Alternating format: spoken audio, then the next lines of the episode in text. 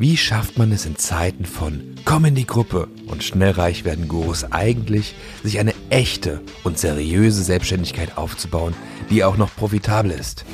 Und das ohne jedem Coaching hinterherrennen zu müssen. Das beantworten wir diesem Podcast die Marketer Patrick Windolf, Nick Geringer und Erik Steigner. Lehn dich also zurück und genieß den kurzen Powernap. Herzlich willkommen zu einer brandneuen Folge PowerNap. Äh, heute eine ganz besondere Ausgabe, denn wir haben hier unseren lang ersehnten Gast, Bent M. Nachnamen sprechen wir nicht aus. Äh, hat seine Gründe, kann Bent gerne gleich auch beantworten. Jedenfalls freuen wir uns riesig darauf. Bent, den wir schon so oft erwähnt haben, unseren Begleiter, Mentor und äh, wirklich auch schlimmsten Schrecken äh, manchmal dabei zu haben. Und er sitzt heute auf dem heißen Stuhl, denn wir dürfen ihm Fragen stellen, die er beantworten wird. Einmal für uns und einmal für dich. Ähm, und ich würde sagen, wir starten einfach direkt. Erik hat nämlich gesagt, er hat schon eine Frage. Erik, leg los.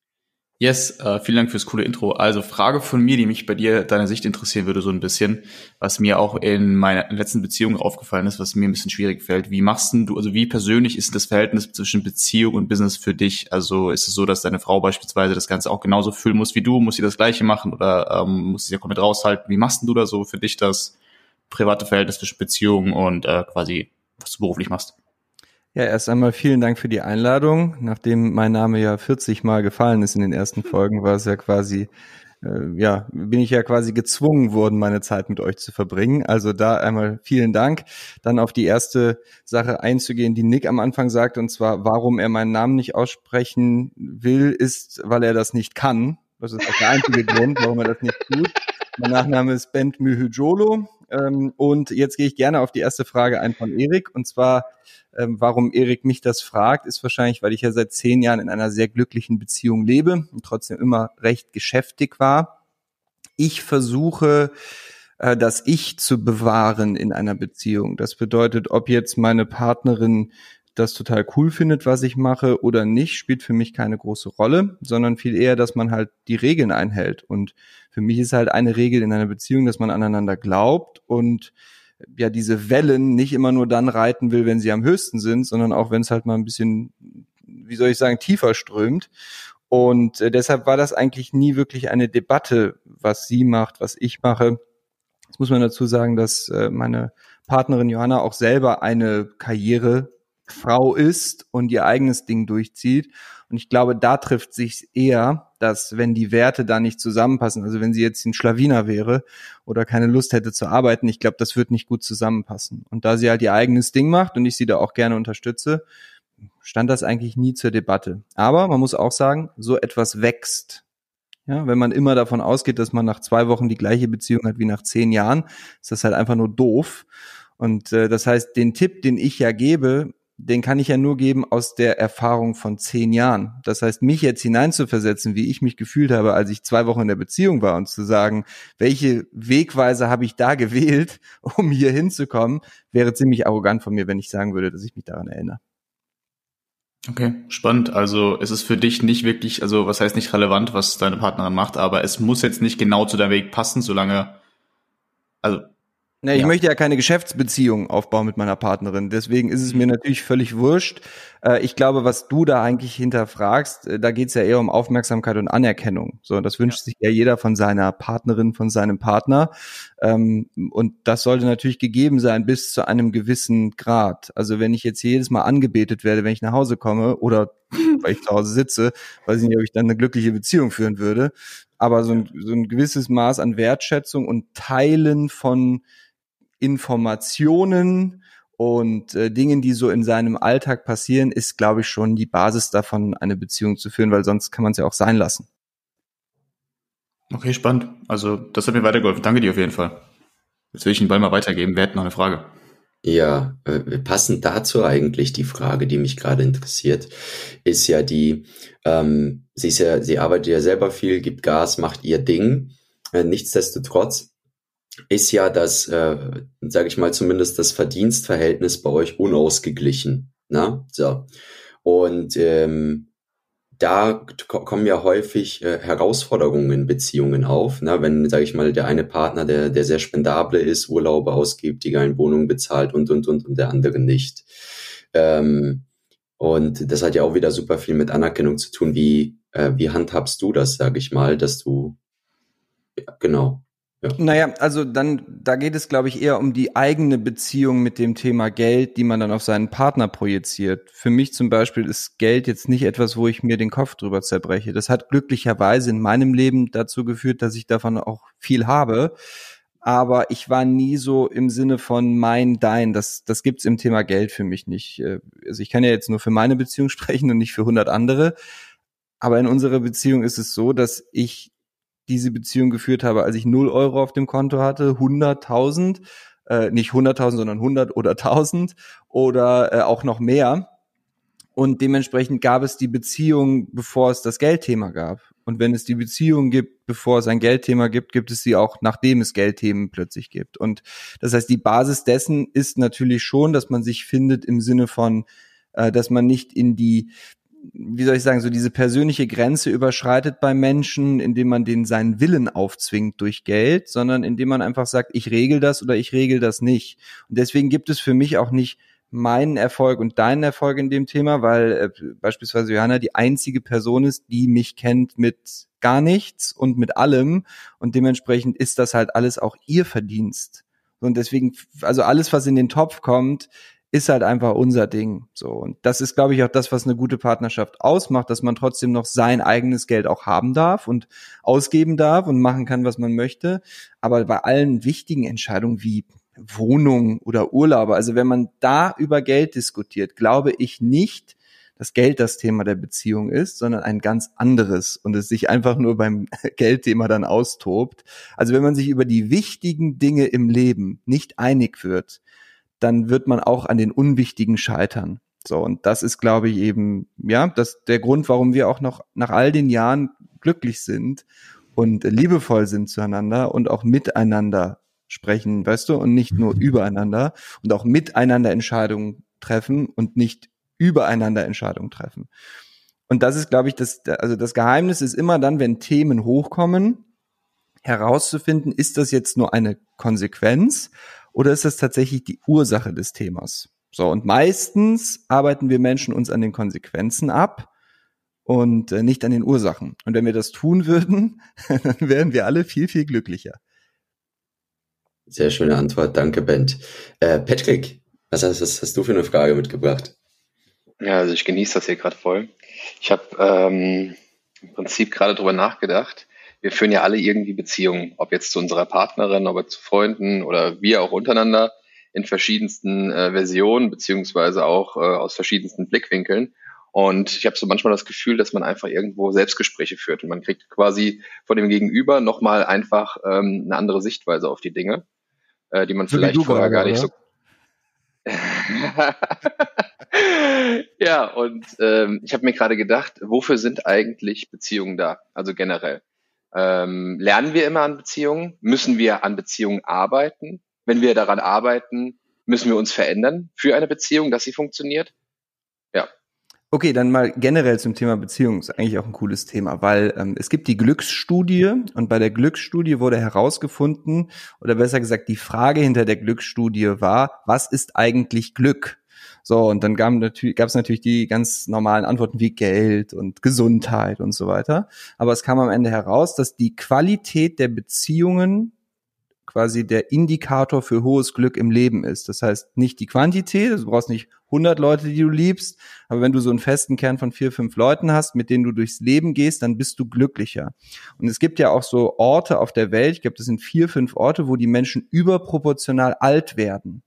Ja, ich habe jetzt gerade den Fachbegriff vergessen, leider, aber die gibt es halt auf der Welt. Und wenn man dort reinschaut, warum die Menschen so alt werden, sind es immer drei Faktoren, und zwar soziale Beziehungen, das heißt, die treffen sich bis ins hohe Alter mit ihren Freunden, äh, Gesundheit durch Sonne, Essen etc. pp. Und natürlich auch genetische Veränderungen, die einfach in, in diesem Gencode da drin sind. Aber das Spannende ist, dass halt die äh, qualitativen Beziehungen und Essen und Trinken der ausschlaggebende Faktor für das Alter von Menschen ist. So, und das, daran merkst du ja, wie wichtig das Thema ist. Und die andere Sache, warum sind Beziehungen wichtig? Muss man daran arbeiten?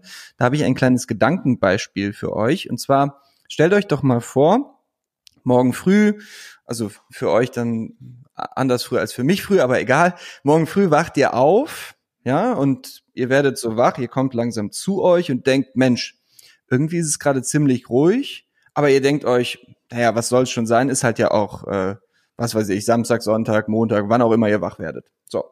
Und ähm, dann werdet ihr wach und ihr schaut auf euer Handy und ihr seht irgendwie hä, kein Netz.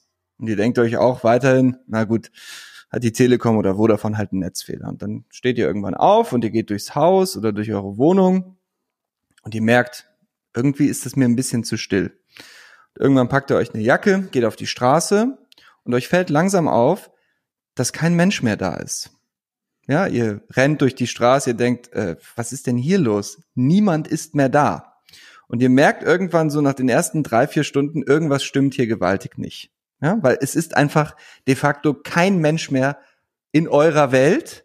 Und jetzt kommt der Cliffhanger, auch auf der ganzen Welt gibt es keinen Menschen mehr. So. Und was passiert jetzt in euch? Ihr werdet natürlich Panik bekommen, weil ihr seid ja ganz alleine. Könnt keine Beziehung mehr führen. Die ersten Sachen, die ihr aufgeben werdet, ist sowas wie rasieren, schön anziehen, duschen.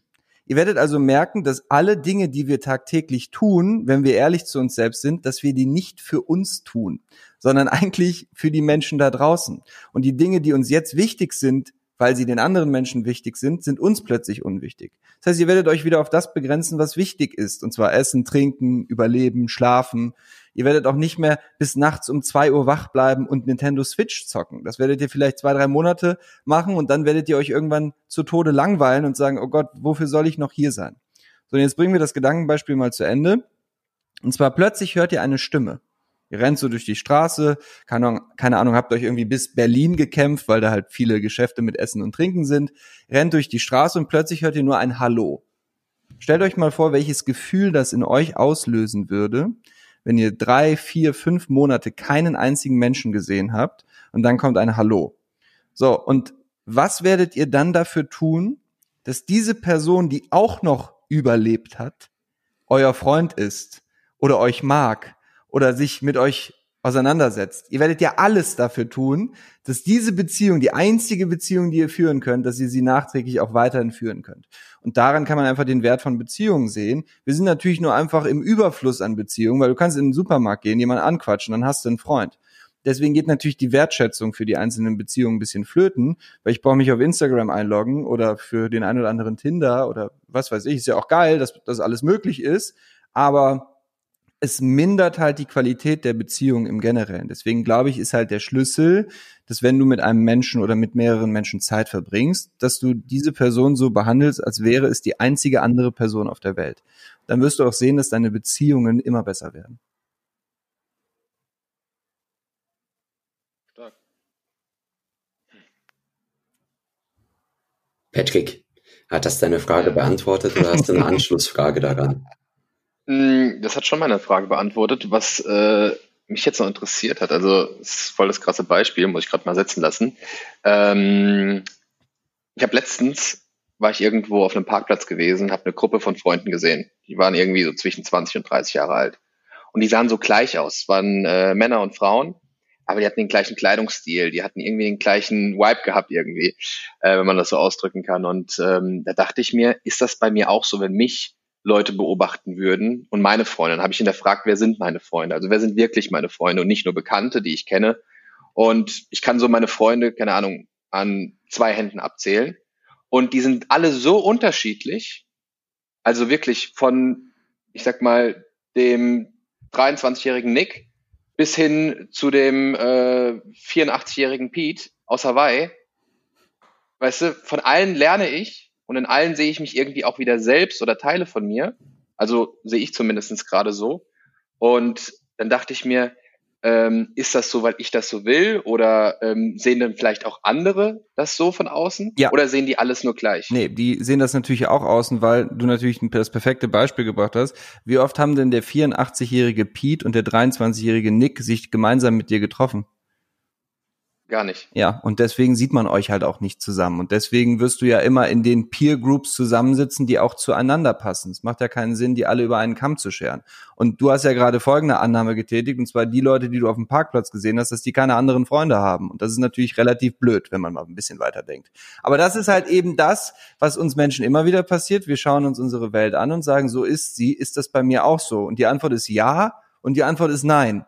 Weil wenn ich euch drei zum Beispiel über die Straße zusammenrennen sehe, kriege ich auch den gleichen Vibe von euch. Verstehst du? Das heißt, das ist halt eben so, dass immer die Peer Group, mit der du dich ähm, ja auseinandersetzt, auch das ist am Ende des Tages, was du nach außen ausstrahlst. Und dass man die Leute auch auseinanderhält, mit die nicht zueinander passen in deinem Kopf. Und du wirst ja auch anders sein bei Nick als bei dem Pete, weil bei Nick bist du dann irgendwie älter oder was weiß ich, hast eine andere Rolle. Und bei dem Pete bist du halt einfach ein kleiner Hosenscheißer und äh, da kommst du ja auch nie dran vorbei an einem 84-Jährigen. Also was willst du dem übers Leben erzählen? So, das heißt, da hörst du halt nur zu. Das ist etwas, das kann man mal googeln, das nennt sich holistische Persönlichkeit. Dass wir immer alles gleichzeitig sind. Also du bist ja gleichzeitig irgendwie der Sohn deiner Mutter, äh, der Bruder deiner Schwester, äh, der Liebhaber deiner Freundin, der äh, Gelehrte und der Lernende. Und das kannst du ja alles gleichzeitig sein. Du brauchst aber ja für alle Rollen eine unterschiedliche Verhaltensweise.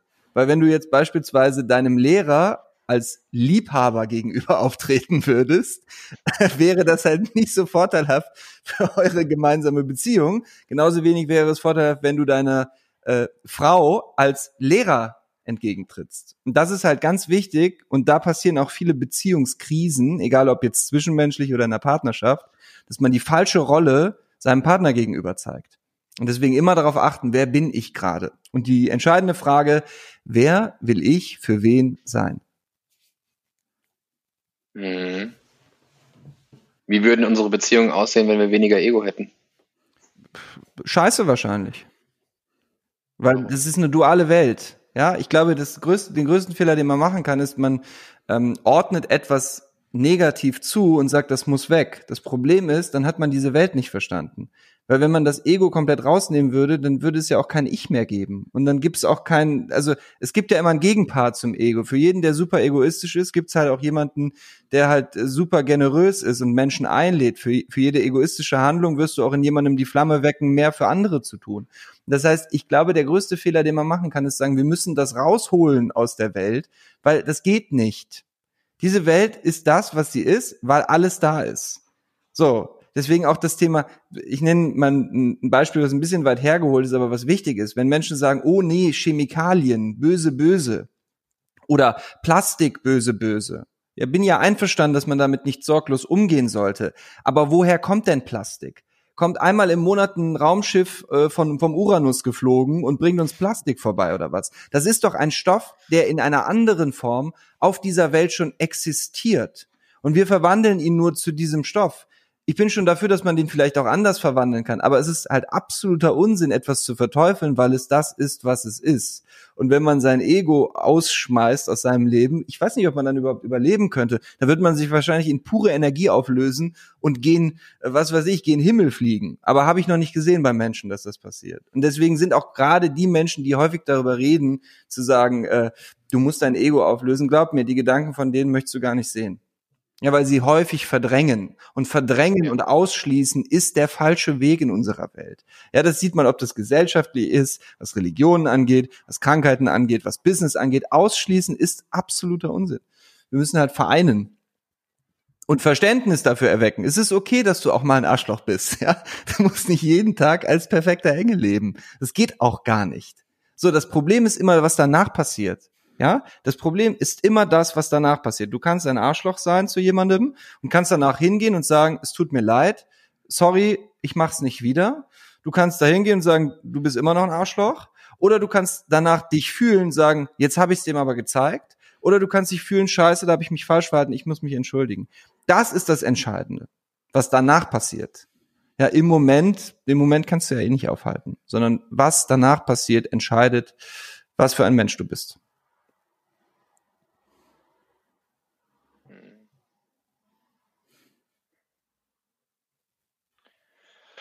Interessant, ja. ja, Mensch. schön, liebe Leute. Bam in your face, ey. Aber so kennen wir dich ja. Ja, Patrick, Ähm, ich, ich sehe doch, ich sehe doch, du hast noch mehr Fragen auf dem Herzen. Das ist heute ein außergewöhnlicher Powernap. Sind die Leute nicht wach Ben- mittlerweile? Ben sitzt auf dem heißen Stuhl. Und äh, auf dem heißen Stuhl. Ich glaube, wir sitzen auf dem heißen Stuhl und die Zuhörer. die Zuhörer, ja. Deshalb, erzähl weiter, Patrick. Ja. Was, was, was Ähm, steht dir vor? Ja, mir kam gerade eben noch ein, äh, ein Gedanke in den Kopf, ähm, ob, ob es, also ob, ob wir, um glücklich zu sein, selbstlos, selbstlos sein müssen. Oder ob es Nee. dieses Selbstlos gar nicht gibt, weil das nur wieder eine Bewertung ist. Weil Ja, wir ja irgendwie wieder- immer dazu neigen, alles zu bewerten. Das ist ja wieder exakt das Gleiche. Also, was heißt denn selbstlos sein? Also, welcher Mensch war denn auf, in der Geschichte der Menschheit jemals selbstlos? Das geht doch gar nicht. Also, du kannst ja nicht aus deinem Körper rausleben. Wenn du, keine Ahnung, was isst, dann tust du das ja auch nicht für andere. Also, Essen ist nicht selbstlos, weil du nimmst ja jemand anderem die Möglichkeit, das zu essen, aber du tust es halt, um zu überleben. Also, ich glaube eben, die meisten Gedankenbeispiele, die eben so durchgesprochen werden und die meisten äh, Paradigmen, die so gepredigt werden, die sind halt nicht durchdacht. Und das stört mich auch. Also auch die ganzen Themen Persönlichkeitsentwicklung und äh, da gibt's ja halt äh, tausend Möglichkeiten, das zu tun und jede ist auch in Ordnung für sich, aber das Extrem war noch nie der Weg. Und also das, das funktioniert einfach nicht. Und sagen wir jetzt mal so, ich bin ja schon daran interessiert, intelligent über Dinge nachzudenken und nicht einfach nur sie anzunehmen. Und das Konzept der Selbstlosigkeit zerfällt schon in alle Bestandteile, wenn es ums Thema Essen und Trinken geht. Und das ist die Grundlage dafür, dass wir leben. So, und wenn es schon an dem ersten, an der ersten Grundlage zerfällt, das Konzept, dann brauche ich gar nicht mehr weiter nachdenken, dass es einfach Unsinn ist. Es ist Unsinn. Und deswegen, forget it. Also wenn du versuchst, mehr selbstloser zu sein, dann ist wahrscheinlich die selbstloseste Tätigkeit, die du auf diesem Planeten tun kannst, ist wahrscheinlich sterben. Weil wenn du stirbst, dann geht dein Körper in den Boden, dann gibst du dem Körper, dann gibst du dieser Welt Nährstoffe, dann kann daraus was wachsen. Das ist wahrscheinlich der, der selbstloseste Akt. So, und ich habe keinen Bock da drauf. Also ich habe keinen Bock zu sterben. Deswegen bin ich dann wahrscheinlich nicht selbstlos. Hast du Angst vorm Sterben? Nee. Überhaupt nicht. Aber auch, weil ich mein Leben nicht so lebe, dass ich auf etwas warte, um es zu leben. Also ich kann schon verstehen, warum die meisten Menschen große oder panische Angst davor haben zu sterben, weil wenn sie das morgen tun würden, würden sie sagen müssen, oh Gott, ich habe all das, was ich je wollte, habe ich nicht erlebt und nicht gespürt. Und ich lebe mein Leben ja in vollen Zügen. Also ich lasse ja wirklich nichts aus, im Sinne von nichts aus aus den Erfahrungen, die ich auch machen möchte. Und wenn ich jetzt morgen geholt werde, dann, keine Ahnung, penne ich mit einem Lächeln ein und sage, was für eine geile, was für eine geile Runde. Und dann, was das? Also gibt's nicht. Hatte ich aber natürlich auch als Kind. Also ich lag da auch nachts wach und dachte, oh Gott, was ist die Welt? Warum existieren wir? Warum gibt es Leben und Tod? Also jeder, der mich kennt, weiß ja, dass ich mich schon lange mit solchen Themen auseinandersetze. Aber Angst vorm Sterben würde ja bedeuten, ich gebe dem Sterben Kraft. Und der Angst auch.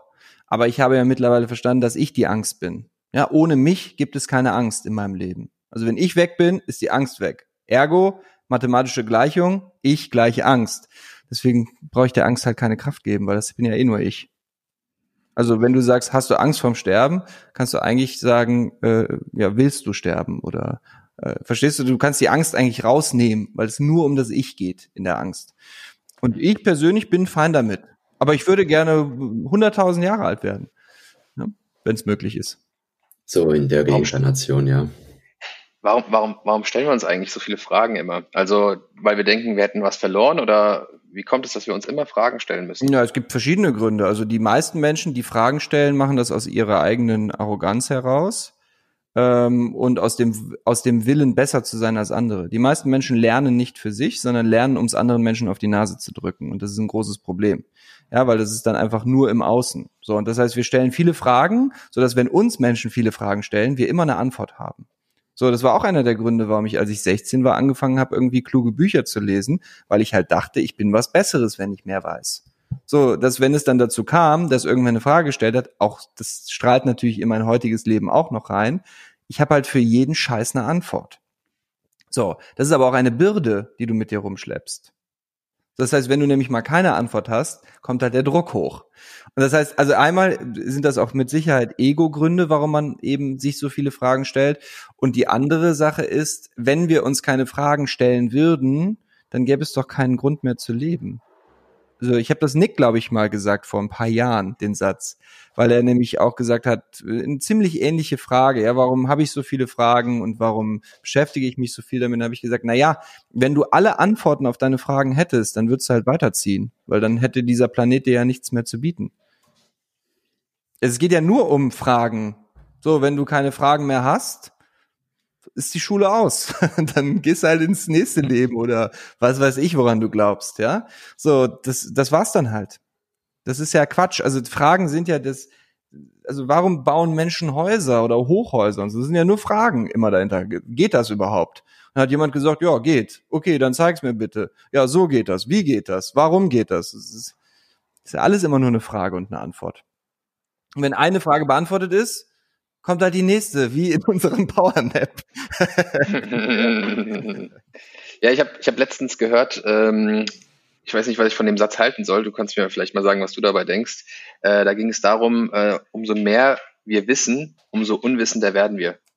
Okay, erstmal heißt es umso desto und dich um auf deine anderen sprachlichen Fehler noch aufmerksam zu machen. War gewesen ist Plusquamperfekt. Das benutzen nur du und Heidi Klum. Und das andere habe ich schon wieder vergessen, was du eben gesagt hast, das aber die, nur als kleiner die Connection zwischen uns. Also, jetzt dann nochmal, umso mehr wir wissen, desto weniger wissen wir. Genau. Ja gut, das bezieht sich ja auch nur eigentlich auf die Aussage, die ich gerade getätigt habe. Und zwar, man merkt halt relativ schnell, wenn man viele Fragen stellt, dass noch viel mehr Fragen dahinter auf einen warten. So, und das ist halt, deswegen glaube ich auch, dieses ganze Thema, der Weg ist das Ziel, was sich ja gerne äh, 17-jährige Jennys auf den Nacken tätowieren und nichts gegen alles gut, ja. Also ich habe auch eine Freundin, die Jenny heißt. Das heißt, ich nehme es zurück. Also, den sollte man halt auch verstehen. So, und der Weg ist, das Ziel hat halt sehr, sehr viel, sehr, sehr viel Inhaltsstärke in sich, ja. Weil da geht's ja auch darum. Ja, geht's jetzt darum, eine Antwort zu bekommen oder eher Fragen zu stellen? Und ich würde tendieren, lieber Fragen stellen, als nur darauf zu warten, genau die eine Antwort zu bekommen. Mhm. Du setzt ja selbst keine Ziele, oder? Ähm, naja, ich, ich benenne sie nicht so. Also ich setze mich nicht hin und sage, ich möchte gerne 100.000 Euro in zehn Tagen verdienen oder sowas. Sowas finde ich gnadenlos dämlich. Aber ich habe schon immer wieder so Meilensteine in meinem Leben oder Wünsche. Also Wünsche habe ich ganz viele, wie ich mir mein Leben vorstelle. Aber ich, ich trenne mich halt von diesem Zeitgedanken. Ja, also dass ich immer sage, dann und dann muss ich das für mich machen. Und ich sage nicht, dass es falsch ist. Also ich kenne auch viele Menschen, die damit super glücklich sind und das auch geil hinkriegen. Also ich bin ja nicht der, der das verurteilt.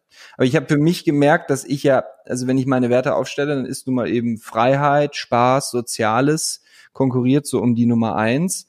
Und äh, wenn Freiheit halt mein höchster Wert ist, dann kann ich mir halt nicht jeden Tag ein Ziel setzen oder so, weil dann bin ich ja nicht frei. So, und ich weiß auch, es gibt keine echte Freiheit. Ja, für echte Freiheit müsste ich einen Baum in den Wald ziehen und hoffen, dass der Förster mich nicht entdeckt, weil da endet auch schon wieder die echte Freiheit. So. Das heißt, man hat ja nur persönliche Freiheit. Und meine persönliche Freiheit ist halt irgendwie die meisten Tage meines Lebens happy aufzustehen, so, und äh, mein Ding zu machen. Dazu gehört auch mal mit Wecker aufstehen und manchmal nicht. Aber nicht immer dem Ganzen einen Rahmen geben. Und das heißt, mhm. Ziele würden, glaube ich, mich einschränken, weil ich dafür Dinge aufgeben müsste, die ich lieber mache, als dieses Ziel zu erreichen. Ich habe manchmal das Gefühl, dass äh, wir Menschen ähm, irgendwie uns, ich sag mal, charakterlich so festfahren, dass wir uns selbst einsperren. Ja. Weißt du, was ich meine? Ja, klar. Aber das ist ja auch angenehm, weil wenn wir uns festfahren, müssen wir nichts Neues lernen und können in unserer Routine harren und können halt die Dinge machen, die wir immer machen. Und das setzt halt das Hirn in äh, auf Standby. Und wenn das Hirn im Standby ist, verbraucht es wenig Energie und ist wenig, weniger anstrengend. Und deswegen machen das ja viele Menschen. Ist auch okay. Also da ist auch nichts gegen einzuwenden. Ich finde das nicht schlimm. Ich finde, das, das Schlimme dahinter, hinter der Aussage ist, wenn man sagt, ich bin aber deshalb was Besseres als du, weil du das so machst. Der Marcel, also Marcel, mein Geschäftspartner, hat mir mal einen ganz tollen Satz beigebracht. Und zwar alles Unheil auf der Welt passiert, wenn ein Mensch denkt, er ist etwas Besseres oder etwas Schlechteres als sein Gegenüber. Und beide Sachen sind, verbreiten Unheil. Und deswegen ist halt die Lösung auf alle Fragen die Augenhöhe.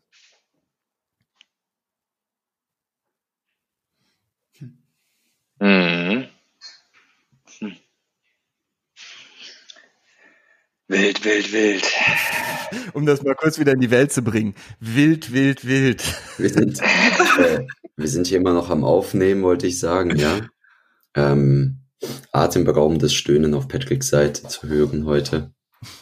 ähm, ja, Patrick, Erik, weitere Fragen an den Noch Band. eine Sache vielleicht, die mich interessieren würde. Ähm, vielleicht ganz kurz Hintergrund dazu. Ich war früher halt so bis vor einem Jahr, also bis vor einem halben Jahr sogar fast noch, war ich halt immer so, also ich suche immer so das Extreme.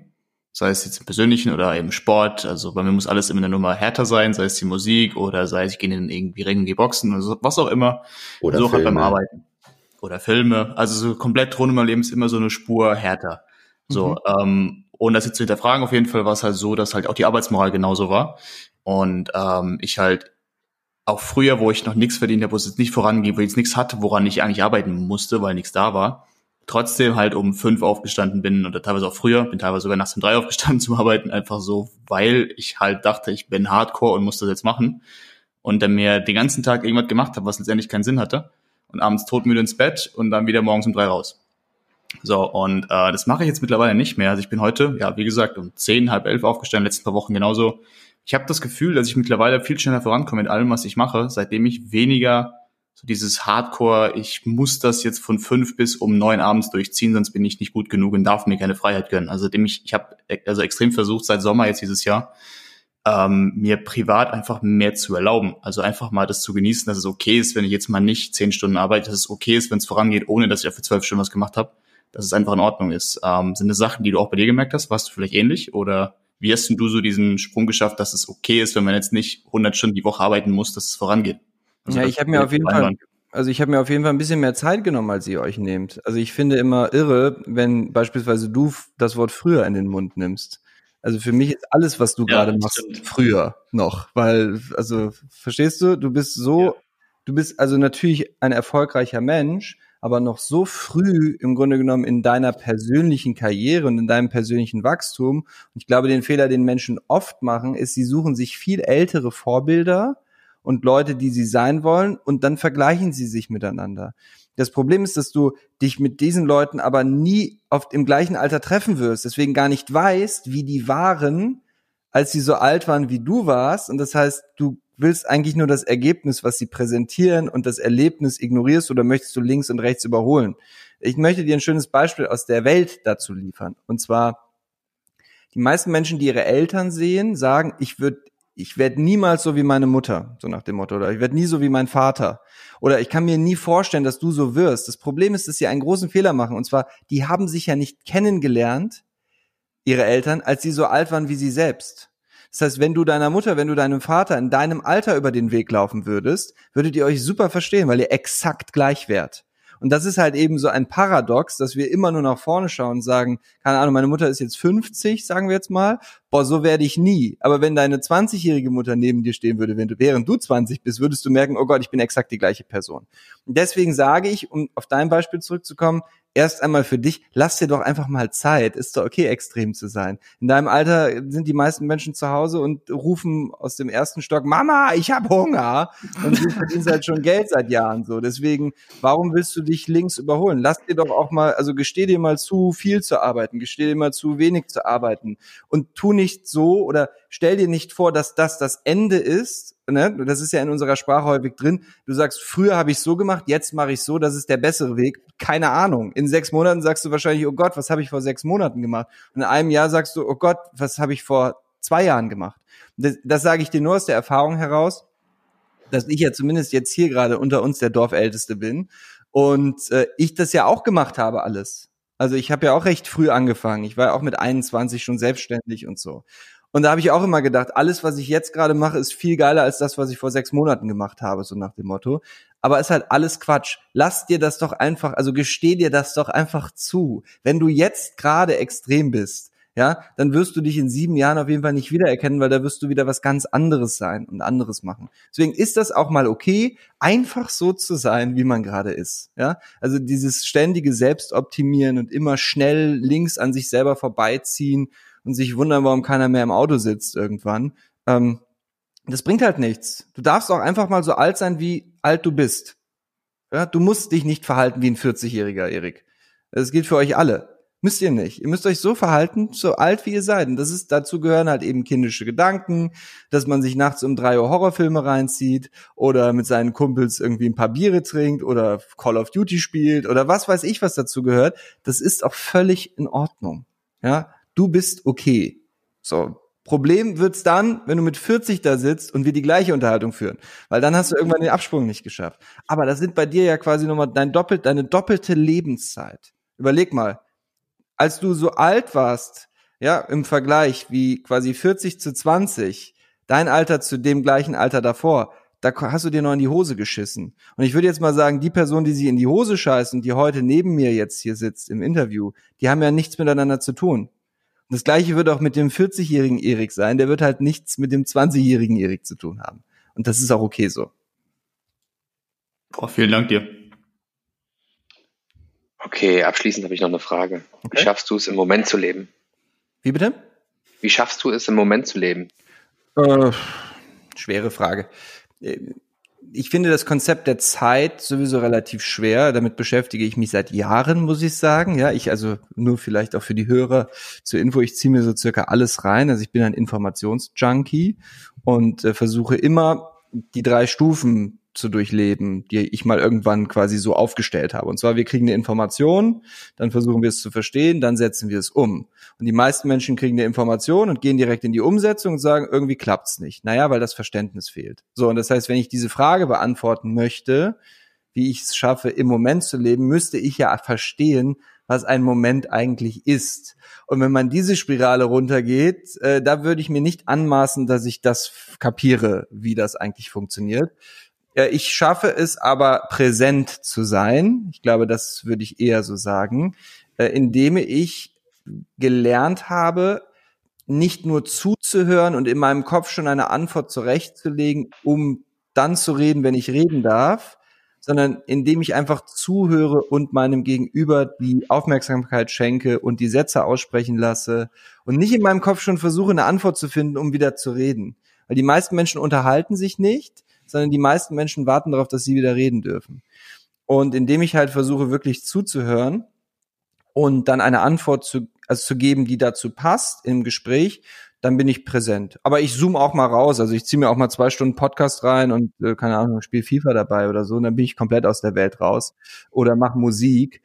Ähm, aber in Gesprächen präsent sein ist, glaube ich, ein Element, dass Menschen dir dann sagen, wow, irgendwie macht das Spaß, mit dir Zeit zu verbringen das ist für mich dann im Moment Leben wahrscheinlich, so wie ich es am ehesten verstehe. Aber ich maße mir nicht an, den Moment als Konzept in der Tiefe zu verstehen, deswegen kann ich es auch nicht umsetzen. Sehr, sehr spannend. Ja, ich schließe gerne nochmal an mit weiteren Fragen. Mensch, der Band wird ja nicht einfach verschwinden. Also zumindest solange wir die Podcast-Folge laufen lassen. Vielleicht löse ich mich ja gleich in purer Energie auf. Und ja.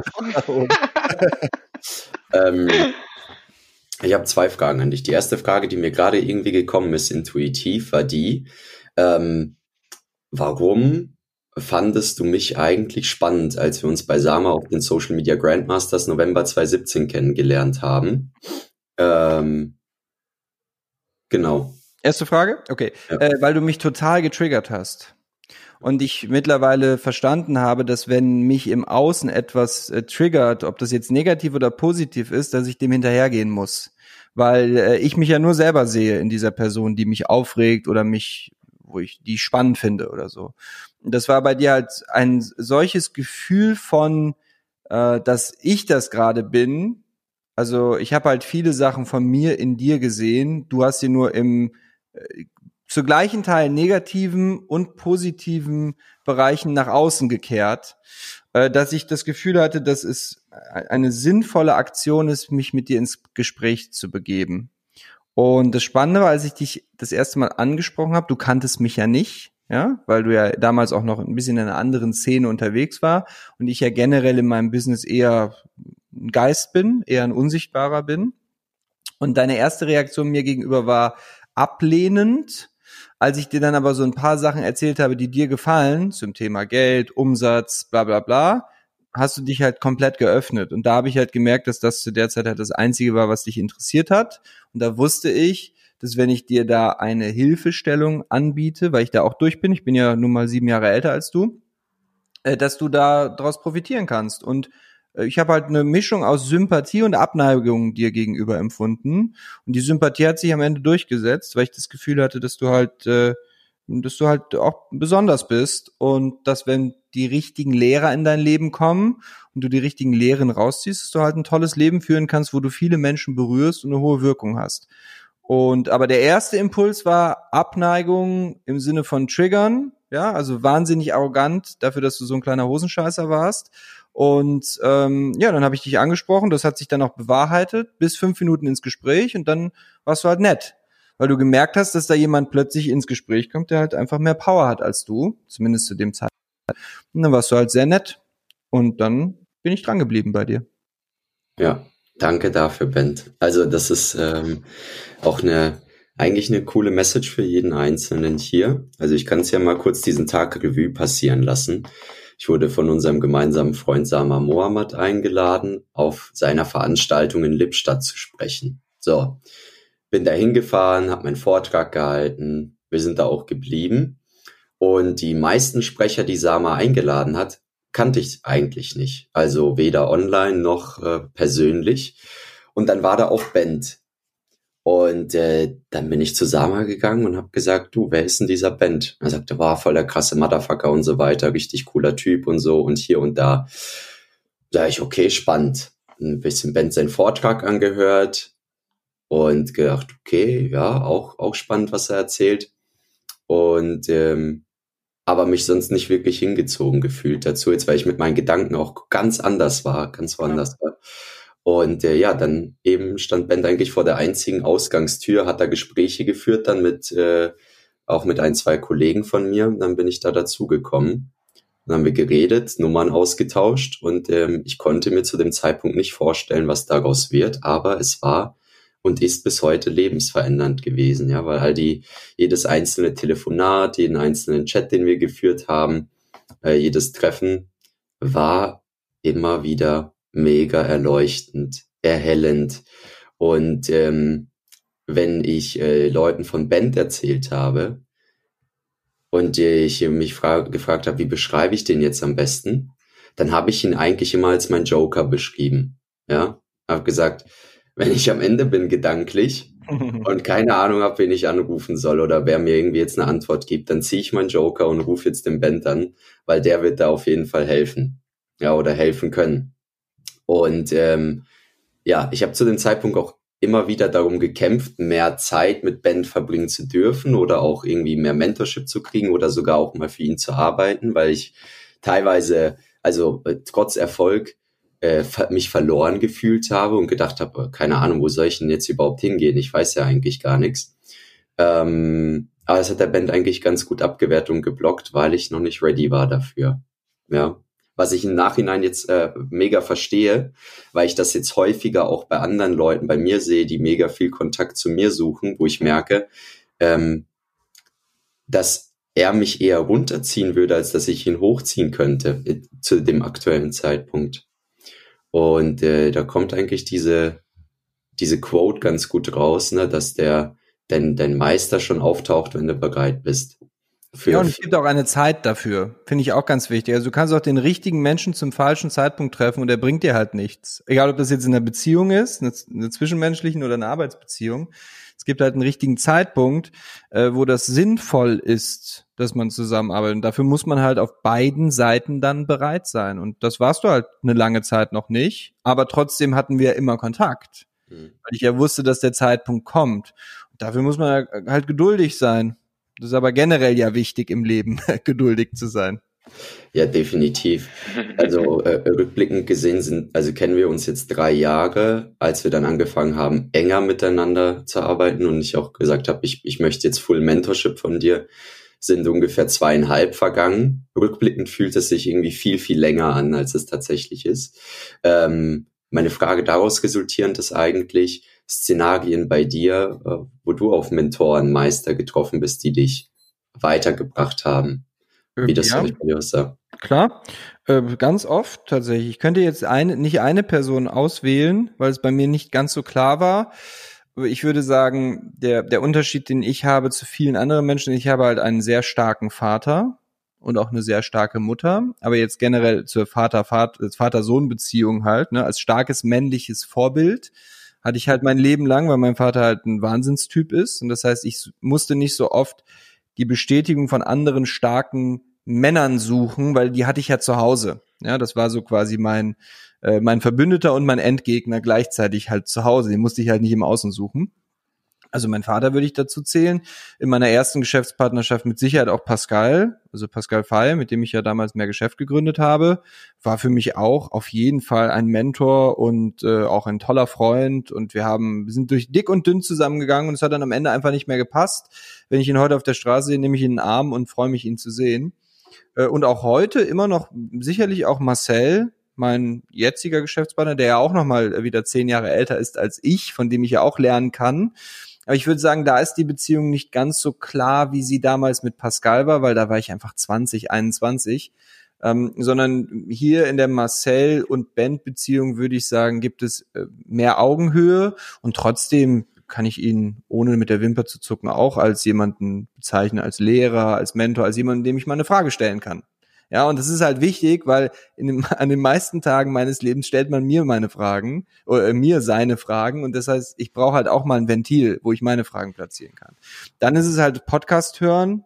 Das hat mein Leben verändert, ja, aber also gar nicht jetzt mal mit dem Sinn und Zweck, sich immer weiterzubilden, sondern unterschiedliche Charakter äh, Charaktertypen kennenzulernen. Ich höre unheimlich gerne amerikanische äh, Comedy-Podcasts, weil die so quick-witted sind, also die sind so schnell in der Birne, wenn die sich spontan Dinge um die Ohren hauen. Da kommt auch mein Humor, weil ich mir den halt angeeignet habe, schnell zu reagieren. Das sind eher so die Bereiche, wo ich mir jetzt heute Mentorship nehme. Also jeder, der mit mir spricht, weiß ja, dass, weiß ja, dass mir die Sprache halt unheimlich wichtig ist und dass ich da auch sehr gewandt bin. Das kommt aber daher, weil ich mir da halt meine Hilfe suche, indem ich anderen Menschen zuhöre, die das noch besser können, als ich es kann. Wenn ich denen lang genug zuhöre, kann ich es irgendwann auch. Und äh, ja, Bücher, es gibt Sportvorbilder, die ich habe, die ich ganz beeindruckend finde, persönlicher Werdegang, M Musik, natürlich ein großer Part meines Lebens, da finde ich äh, Mentoren in der Musik. Aber ja, jeder, jederzeit finde ich Lehrer. Ich finde auch einen Lehrer in einem angestellten Freund, den ich habe, der mir von seiner Welt erzählt, die ich halt gar nicht mehr verstehe und danach halt mehr weiß. Das ist für mich halt auch ein Mentor. Geil, danke dir dafür.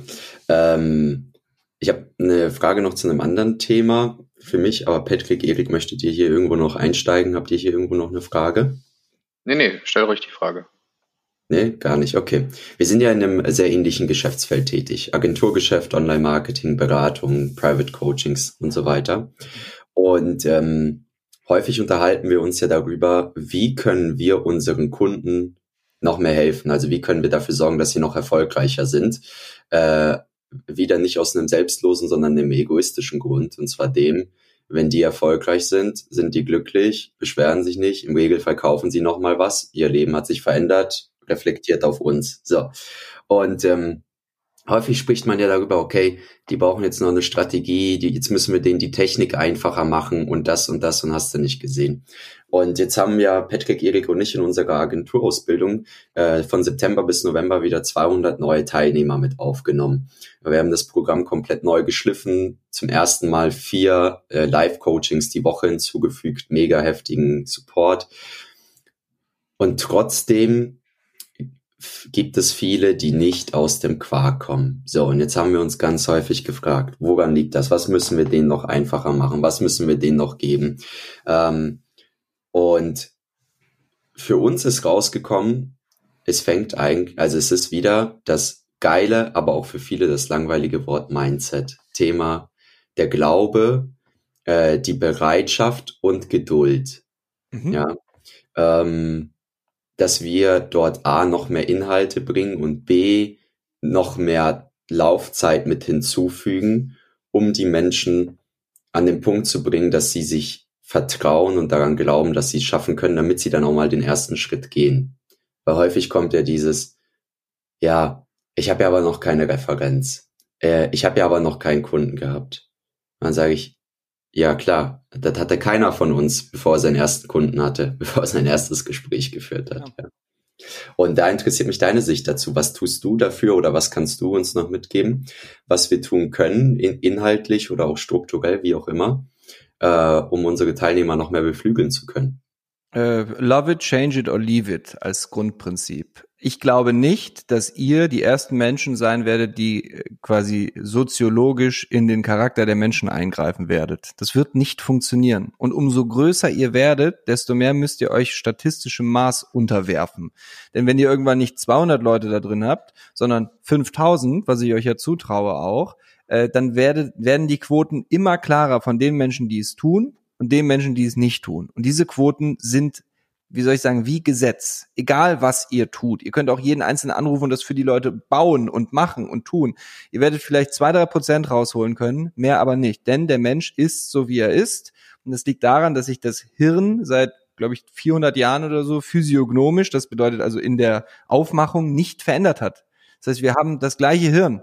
Und das heißt, Verhaltensweisen kommen mal rein und gehen wieder. Aber gesellschaftlich werden sie sich nicht großartig ändern. Und ich glaube, ihr solltet eher in eure Trainingsprogramme äh, im, im Bereich des Themas Mindset das ganze Thema Selbstverantwortung halt viel mehr spielen. Ja, weil was ihr ja im Grunde genommen macht, ist zu sagen, wie kann ich die Sorgen, die Probleme, äh, die Faulheit meiner Kunden lösen? Das funktioniert nicht. Ja, wir haben fast in jedem Training, was wir haben, im ersten Video, im ersten Training sagen wir so, Leute, und äh, ob ihr das jetzt hinkriegt oder nicht, liegt nicht an der Strategie, weil die Strategie funktioniert, sondern es liegt an euch. Der Ball liegt bei euch. Das ist Eigenverantwortung. Möchtest du das? Ich kann das. Ja, ich sag das auch immer in den Trainings, bevor ich anfange, etwas zu schulen. Sage ich immer, ich kann das alles. Ich mache das hier gerade nicht für mich. Also äh, ich brauche die Hilfe hier gerade nicht. Das heißt Eigenverantwortung, Selbstverantwortung als höchsten gemeinsamen Wert. Dann kriegt ihr es vielleicht hin, fünf Prozent mehr dazu zu bewegen, etwas umzusetzen. Aber um mal die Katze aus dem Sack zu lassen, das hat einfach menschliche Grenzen mehr Menschen dazu zu motivieren, die Dinge zu tun. Und ihr müsst euch einfach von dem Gedanken trennen, dass es eure Schuld ist. Wenn ihr natürlich von tausend Leuten eine Person habt, die irgendwas macht, dann würde ich jetzt sagen, das ist ein bisschen weg von der Norm. Das ist ja bei euch nicht der Fall. Aber wenn das so wäre, würde ich sagen, ja, jetzt müsst ihr an euch arbeiten. Wenn ihr aber die normalen Quoten habt von 20 Prozent der Menschen, die es auch wirklich umsetzen, von denen dann vielleicht 50 Prozent wirklich erfolgreich werden. Ja, weil, wenn wir mal ehrlich miteinander sind, so ist, sind die Quoten. Das bedeutet nicht, ihr sollt aufhören, Trainings zu kaufen, sondern es bedeutet eher für dich als Zuhörer, sei doch einfach einer von den 20 Prozent. Ja, und äh, da eben mal so ein bisschen einfach die Ruhe reinzukriegen und zu sagen, es ist nicht meine Schuld und auch nicht meine Verantwortung, dass die Menschen damit erfolgreich werden, sondern es ist meine Verantwortung, das beste Wissen aufzubereiten, dass die Chance am größten ist, dass die Menschen damit erfolgreich werden. Weil durch die Tür selber müssen die Menschen gehen. Ich hatte das, das war damals meine erste Sinnkrise, nur um das noch kurz auszuführen, im Bereich Online-Marketing. Das war 2011, also schon ein bisschen länger her. Und da haben wir noch Trainings verkauft, die haben 150, 200 Euro gekostet. Und ich weiß noch, dass wir irgendwann mal 100 oder 200 Zugänge davon verkauft haben. Und dann habe ich in Digimember, so die Software haben wir damals genutzt, reingeschaut, wie viele Leute sich überhaupt von den 200, die es gekauft haben, auch nur einmal eingeloggt haben, weil da gab es so eine Reihe. Und von 200 Leuten haben sich 14 einmal überhaupt nur eingeloggt in das Training. Ja, und da habe ich gesagt, boah, ich weiß nicht, ob ich das kann. Ja, da habe ich wirklich eine Sinnkrise. Ich habe gesagt, das ist doch scheiße, das macht ja niemand hier. Und äh, dann habe ich aber irgendwann festgestellt, naja, wenn die Menschen das Geld dafür ausgeben wollen und ihr Gewissen damit beruhigen wollen, ein Training zu kaufen, wer bin denn ich, dass ich einem erwachsenen Menschen verbiete, was er tun soll? Wenn jetzt ein geistiger Schaden dahinter liegt oder äh, was weiß ich, tatsächlich eine echte Behinderung, da bin ich dann jetzt eher ein bisschen kitzlig, was das Thema angeht, dann würde ich das Geld eher zurücküberweisen. Aber wenn es ein mündiger, erwachsener Mensch ist, dann hat er doch die Chance, legal etwas zu erwerben. Und ob er das dann umsetzt oder nicht, ist einfach nicht meine Verantwortung. Meine Verantwortung ist aber mit allen denen, die mit mir kommunizieren, die Fragen stellen, die Hilfe brauchen, diesen Menschen eben auch die bestmögliche Hilfe zukommen zu lassen. Und so halte ich es mit allen Dingen. Sehr schön, danke dir, Bent. Äh, Patrick Erik, Mensch, Lasst uns die Stunde voll machen. Was habt ihr noch für eine Frage? Ich wollte gerade sagen, das ist aber kein Power Nap, das ist hier eigentlich eher schon äh, die REM-Sleep-Phase hier oder so. REM-Sleep-Phase. Ja, wer weiß, ob wir das nicht in mega Geteile schneiden jetzt noch. Ja. Ich finde das voll interessant, als ihr ähm, eben über dieses Grandmaster Event gesprochen habt, äh, weil ich weiß gar nicht, ob ihr es wisst, aber damals hatte Sama mit mir äh, gesprochen und ich hatte zufällig Nick dabei gehabt und Sama wollte mit mir ein Event machen. Daraus wurde eine Grandmaster, aber ich war ja gar nicht dabei, ja. weil ich es plötzlich nicht so gefühlt habe. Das Interessante dabei war, dass Sama dann Nick kennengelernt hat. Nick war dann dort gewesen. Nick hat dich in mein Leben gebracht. Ja. Und du hast letztendlich zum Beispiel Michael Bettnotz, der ja auch dort Gast war, in mein Leben gebracht. Ich weiß. Und ich fand das mega interessant, eben den Gedanken, als ihr darüber gesprochen habt, wie dann trotzdem alles wieder zusammenkam, obwohl ich nicht da war, weil es anscheinend vielleicht so sein sollte. Es Keine gibt, Ahnung. Beziehungspyramiden, das ist ein geiles Konzept. Äh, und jeder Mensch hat verschiedene Beziehungspyramiden in seinem Leben. Und äh, jeder Mensch ist in einer unterschiedlichen Beziehungspyramide ganz oben die Spitze. Und in dieser Beziehungspyramide, liebe Leute, könnt ihr euch ja vorstellen, wer da die Spitze des Eisbergs quasi war.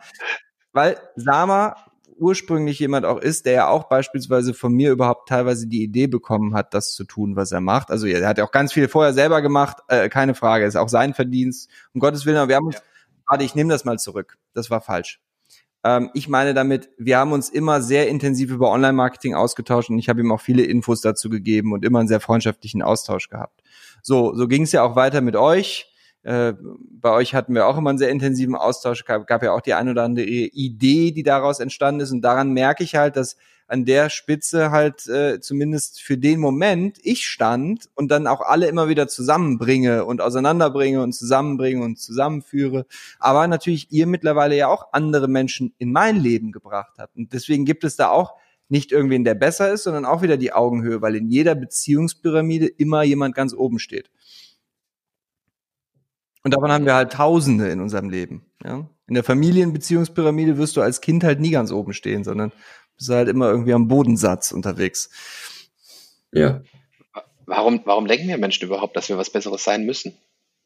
Ja, warum denkst du das denn zum Beispiel, dass du was Besseres sein musst? Nee, ich denke das nicht. Ich, Doch, äh, wie jeder andere Mensch wirst du das auch denken. Deswegen ist die richtige Fragestellung, was du nämlich gerade gemacht hast, war eine arrogante Frage, ohne es zu merken. So hast du mit einem abfälligen Ton die Frage gestellt, warum denken Menschen eigentlich, sie seien was Besseres? Stimmt, das hast du recht. Das impliziert ja. ja, dass du das noch nie gedacht hast. Und wenn du das sagen würdest, wärst du ja ein Lügner. Weil ich habe das auch schon oft gedacht, dass ich was Besseres. Ja, ja. Spätestens, wenn ich, nee, ich habe das auf jeden Fall schon gedacht. Und ein Smartphone hinten drängelt äh, bei mir in meinem Auto, fange ich an zu denken, oh Gott, was will der denn jetzt von mir? Ertappe mich dabei. Und warum wir das denken, ist, weil der Vergleich eben äh, auch Chancen birgt. Und es birgt eben auch die Chance, wenn man nicht nur denkt, man sei was Besseres, sondern wenn man sich auch wünscht, man ist was Besseres, birgt es halt auch die Chance, etwas Besseres in gewissen Bereichen zu werden. Und wir müssen uns ja nicht unterhalten, dass wenn Chris Martin, der Frontsänger von Coldplay, wenn der jetzt Musik in einem Raum macht und in dem Raum daneben mache ich Musik, da müssen wir uns nicht unterhalten, dass der das besser kann als ich. Ja, und das ist auch okay. Und ich bin mir auch sicher, dass vielleicht noch Johanna die ersten zehn Minuten bei mir im Raum sitzen würde, aber dann irgendwann auch sagt, sorry Schatz, ich gehe rüber. So, das, bedeutet eben, das bedeutet eben, es ist okay, auch mal äh, ja in gewissen Tätigkeiten besser zu sein als die anderen. Das müssen wir auch sein. Es geht eher so um dieses generelle Ich bin was Besseres als du.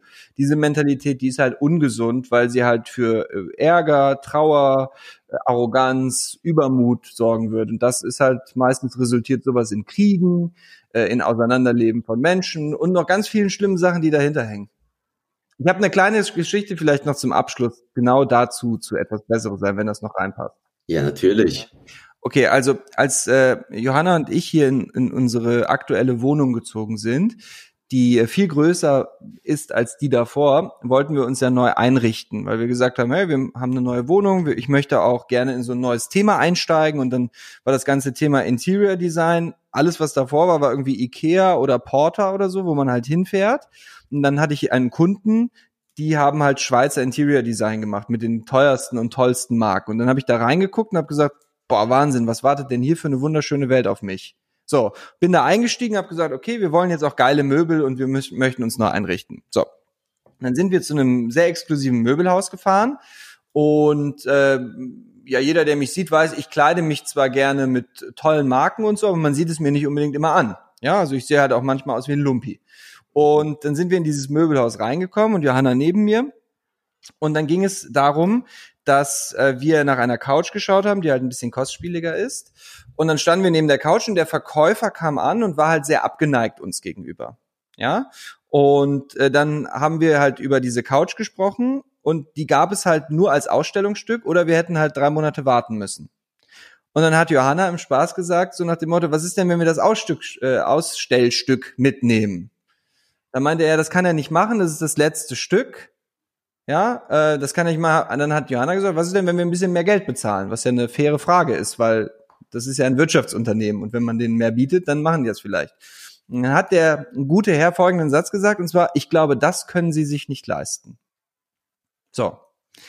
Und jetzt kommt in mir kurz der Impuls. Ich möchte genau erklären, was in mir passiert ist. Mein erster Impuls war, der weiß nicht, was ich mir leisten kann. Was denkt er sich eigentlich, wer der ist? Ich kann den ganzen Laden hier kaufen. Ja, all diese Gedanken, die bei einem Mann, der irgendwie ein bisschen erfolgreich ist, sofort hochkommen. Also diese ganze Arroganz ist in mir hochgespult, weil er vor allem, dass er noch Johanna gesagt hat, ja, also auch noch Beschützerinstinkt, ja. Ich habe mich quasi aufgetürmt und wollte ihn jetzt da fertig machen. Und in meinem Kopf ist wirklich ein Szenario abgespielt, innerhalb von 20 Sekunden.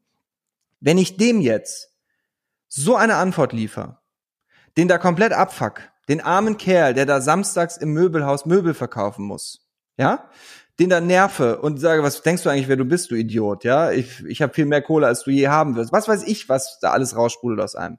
Dann fährt der irgendwann nach Hause und sagt sich, was für ein Idiot, was für ein Ausländeridiot noch bei mir, dann im schlimmsten Fall. Ja, äh, da sind wieder die arroganten Ausländer, die hier Scheiße bauen. Bei der nächsten Bundestagswahl wird der auf jeden Fall eine Partei wählen, die mir nicht gefällt und die mir nicht äh, hilft. Ja, und wird diesen Hass und den Gedanken, den ich in ihm gesät habe, auf mich projizieren. Und ich habe nichts gewonnen. So, also habe ich anstattdessen gesagt, äh, sorry, das war nicht so gemeint, als äh, wollen wir sie bestechen. Ich habe ihm quasi einen Ausweg geliefert dadurch. Ja, äh, wir wollten sie nicht besprechen, wir wollten nur fragen, ob man da eben was mit Geld machen kann. Und dann hat er das auch gespürt und hat sofort gesagt, äh, sorry, das hat sich jetzt komisch angehört. Ich wollte Ihnen jetzt nicht vorwerfen, dass Sie sich die Couch nicht leisten können oder so. Äh, kommen Sie doch gerne mal mit äh, an den Tisch, dann quatschen wir, was möglich ist. Dann haben wir uns da drei Stunden mit dem hingesetzt, haben im Grunde genommen unsere gesamten Möbel bei dem gekauft. Der hat an dem Tag bestimmt an Provision 5.000, 6.000 Euro nochmal zusätzlich zu seinem Monatslohn eingesteckt. Der hat sich darum persönlich bemüht, dass wir teilweise Stücke nach ein, zwei Monaten hier hatten, worauf man fast ein Jahr warten musste. Und hat, als alle Möbel da waren, nochmal angerufen und gesagt, wie nett er das fand und wie angenehm er das Gespräch fand. Und dass ihn das wirklich beeindruckt war, wie locker wir waren, obwohl wir teure Möbel kaufen, dass das für ihn ein Highlight im Jahr war. Das ist anstatt dessen passiert, anstatt dass ich denke, ich bin was Besseres oder was Schlechteres, was beides dazu geführt hätte, dass nur Chaos passiert wäre. Und das war so einer dieser Momente, wo ich gespürt habe, wenn man einen Moment länger nachdenkt, bevor man was sagt, wenn man einen Moment darüber nachdenkt, mache ich das jetzt gerade, hilft das hier gerade irgendwem, wenn ich mich so verhalte, dann kommen meistens wunderschöne Dinge dabei rum. Weil er das gespiegelt hat, was du dann letztendlich Weil ich ihm gemacht Positivität und Frieden gespiegelt habe und dass man jetzt hier sich hinsetzen kann und schöne Geschäfte machen kann und einfach eine gute Zeit hat. Und ich meine, der hat ja dann gesehen, dass wir das Geld besitzen, um uns die Couch zu leisten, weil wir haben sie ja dann bestellt. Und damit war er happy, ich war happy. Ich hatte die Couch nach einem Monat da und zwar eine neue, nicht das Ausstellstück. Und äh, ja, und jeder, der bei uns zu Hause war, weiß auch, dass wie wir eingerichtet sind und die Möbel, die wir besitzen, dass es einfach was ganz Besonderes ist. Jedes einzelne Stück. Und das liegt auch an diesem guten Mann, der uns dabei geholfen hat. Und den hätte ich halt sonst rausgeschmissen aus meinem Leben. Deswegen sage ich, vielleicht so ein bisschen als äh, ja, Zusammenfassung, Inklusion statt Exklusion, also nehmt Leute lieber dazu, anstatt sie immer rausschmeißen zu wollen, helft ihnen lieber, anstatt ihnen eure Hilfe zu verweigern, liebt lieber, anstatt jemanden zu hassen. Und äh, ob ich das selber immer umsetzen kann, das bezweifle ich, das schaffe ich auch nicht. Aber immer häufiger und immer mehr und jedes Jahr ein bisschen mehr. Wow. Vielen Dank. Also ich bin gerade sehr, sehr dankbar, dass ich mit euch diesen Podcast hier mache oder machen darf. Ähm, voll cool. Weil das ist der letzte Podcast sogar für dieses Jahr. Der kommt direkt an Silvester online. Cool. Soweit ich weiß. Ja, dann, ja, krass, ey. Dann starten Danke wir euch. das neue Jahr doch noch mit einem Feuerwerk. Zumindest einem gedanklichen. Top. Das war jetzt sogar der beste Gag in allen Folgen äh, Powernap, den du gerade gebracht hast. Bei euch allen drei übrigens, weil die waren teilweise echt Horror. Aber gut, dann starten wir auch so. ähm, ja, nee, also ich erinnere mich noch, als du mich mit äh, eingeladen hast zu dir und äh, ich dann erstmal eine halbe Stunde durch deine Wohnung geführt wurde und äh, mir ausführlich erklärt wurde, aus was für, für Materialien deine äh, Spiegelschränke sind und äh, dein Waschbecken und sogar äh, das WC und so weiter. Und ich damit äh, bis heute nicht viel anfangen kann. Ja, Aber ich, noch. ich glaube, das kommt auf jeden Fall noch.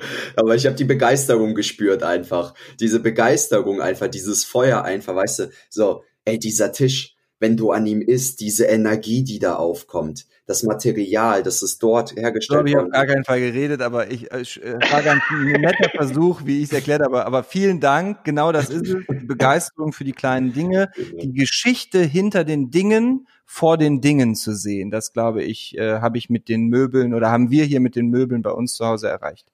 Ja, definitiv. Das ist richtig geil. Ähm, gut, eine Stunde vier ist im Kasten. Ihr dürft wieder aufwachen. Äh, der Powernap ist rum. Und ähm, ja, wir freuen uns. Wir verlinken den Band auf jeden Fall in der Beschreibung. Äh, ich weiß nicht, möchtest du dein Instagram drin haben, wie immer? Ja, ja? unbedingt. In da Instagram drin ja haben. wie ein Wilder. Genau. Ähm, Wenn nicht, folgt einfach auf Instagram erik.stein. Das war so klar. ja, also ich sage auch, äh, auch von meiner Seite aus, äh, wenn ihr mir, wenn ihr mir nicht folgen wollt, dann folgt gerne erik.steigner. ich hätte das nie sagen sollen. Das, das war ein Fehler von Anfang an. Und ähm, ja, lasst eine Bewertung da, Freunde. Fünf Sterne für Band. Komm, schaffen wir die fünf Sterne für Band. Das wäre doch richtig cool. Und ansonsten haut rein. Bis bald. Ciao. Macht's gut. Ciao. Ciao. So, jetzt.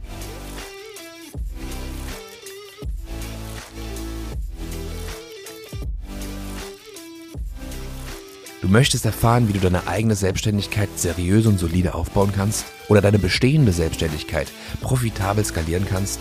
Dann geh jetzt auf we-build-brands.de und erfahre mehr über die Arbeit von uns und wie du letztendlich endlich loslegen kannst, deine Ziele erreichen kannst, dir neue unternehmerische Ziele setzen kannst und diese auch erreichst, gemeinsam mit unserer Unterstützung.